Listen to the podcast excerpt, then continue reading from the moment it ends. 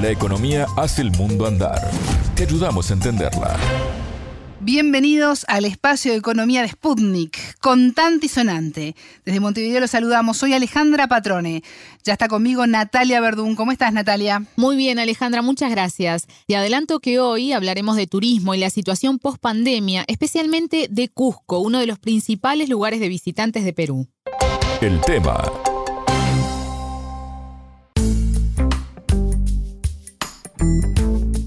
Natalia, el sábado el gobierno peruano decretó la emergencia para el sector turístico hasta fin de año. ¿Por qué se tomó esta decisión y qué implica? Así es, Alejandra. La causa es la caída de visitantes y viajeros como resultado de la pandemia. Para poner esto en cifras, en 2019 Perú recibió 4,4 millones de turistas, en 2020 900.000 y en 2021 solo 400.000, según datos oficiales del Ministerio de Comercio Exterior y Turismo. Ahora, con la declaratoria de emergencia, se podrán tomar medidas de rescate financiero, apoyo económico e instrumentos para hacer más accesible el turismo.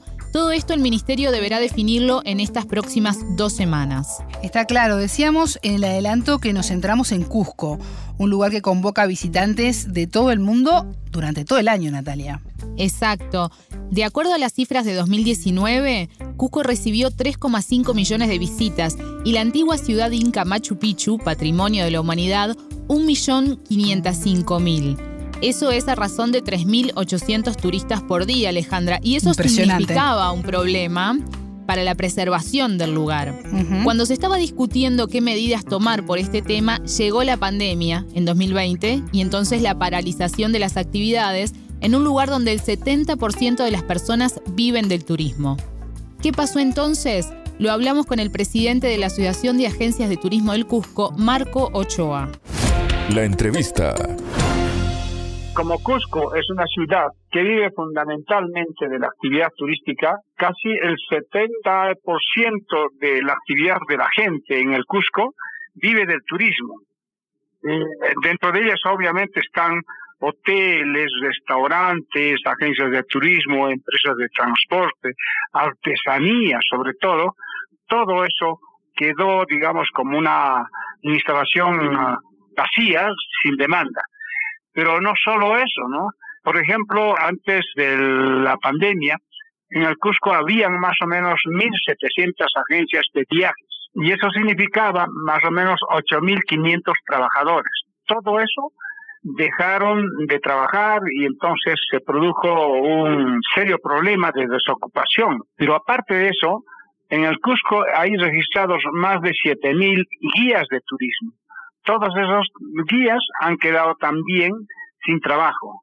Igual hay porteadores que colaboran en el traslado de los pertrechos en la red de Caminos Inca, por orden de 3.000 porteadores más o menos, que también han dejado de tener trabajo.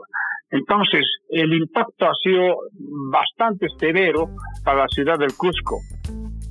Natalia, imagino que las agencias tuvieron además que rearmarse para volver a trabajar cuando se empezó a normalizar la situación. Exacto.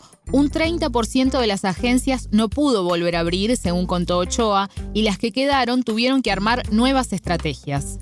Las agencias que todavía han podido estar de pie e insisten en seguir en, la, en el sector, eh, han estado focalizados en, primero, implementar sus protocolos de bioseguridad, remozar y sus ofertas turísticas o reinventarlas y bueno, esperando que haya una mejor demanda.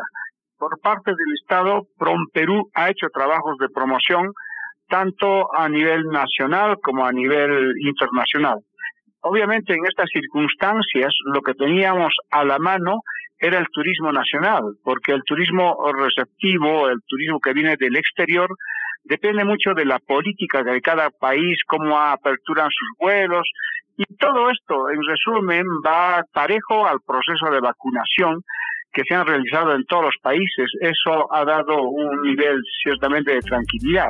Ahora la situación sanitaria está más controlada. Sin embargo, la política y social de Perú es crítica, lo hemos visto Alejandra en estos días. Sí. En estos momentos rige una declaratoria de emergencia vial para contener las protestas y bloqueos de rutas que empezaron el 28 de marzo por el alza de los combustibles.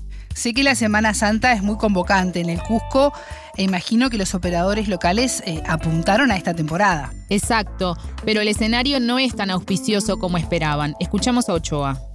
Definitivamente, después de esta crisis de dos años casi, focalizados en esto de la reactivación, todos estaban entusiastas y deseosos por reactivar. Nosotros aspirábamos a tener por lo menos un 30% de levante en nuestra demanda en la Semana Santa, tanto de turista nacional como de turista extranjero, porque los extranjeros también conjugan su planificación de viaje con las fiestas que pueden encontrar y las fiestas de Cusco, como otras ciudades del Perú, siempre tienen un gran jale, un gran atractivo, la gente tiene mucho.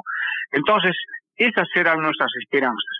Sin embargo, todos los acontecimientos que hemos tenido en días pasados de protestas contra el gobierno, con cierres de carreteras, violencia y todo eso que ha llegado a la prensa internacional, hemos recibido muchas cancelaciones de viajes tanto del turista extranjero como de turistas nacionales, turistas que por supuesto no quieren verse envueltos, digamos, en una posibilidad de que no puedan transitar, porque las huelgas, por más de que dicen son pacíficas, no son pacíficas, son violentas, nos cierran el paso, a veces el turista o el carro que transporta turistas no puede ir ni para adelante ni para atrás, se configura en una especie de secuestro y eso hace tremendo daño a nuestro país.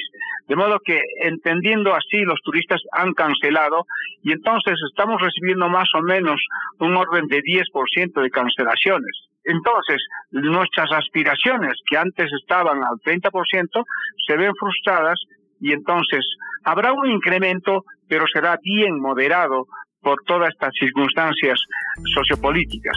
Ochoa nos comentó también que trabajan en conjunto con el gobierno para implementar paquetes accesibles para intentar dinamizar el sector.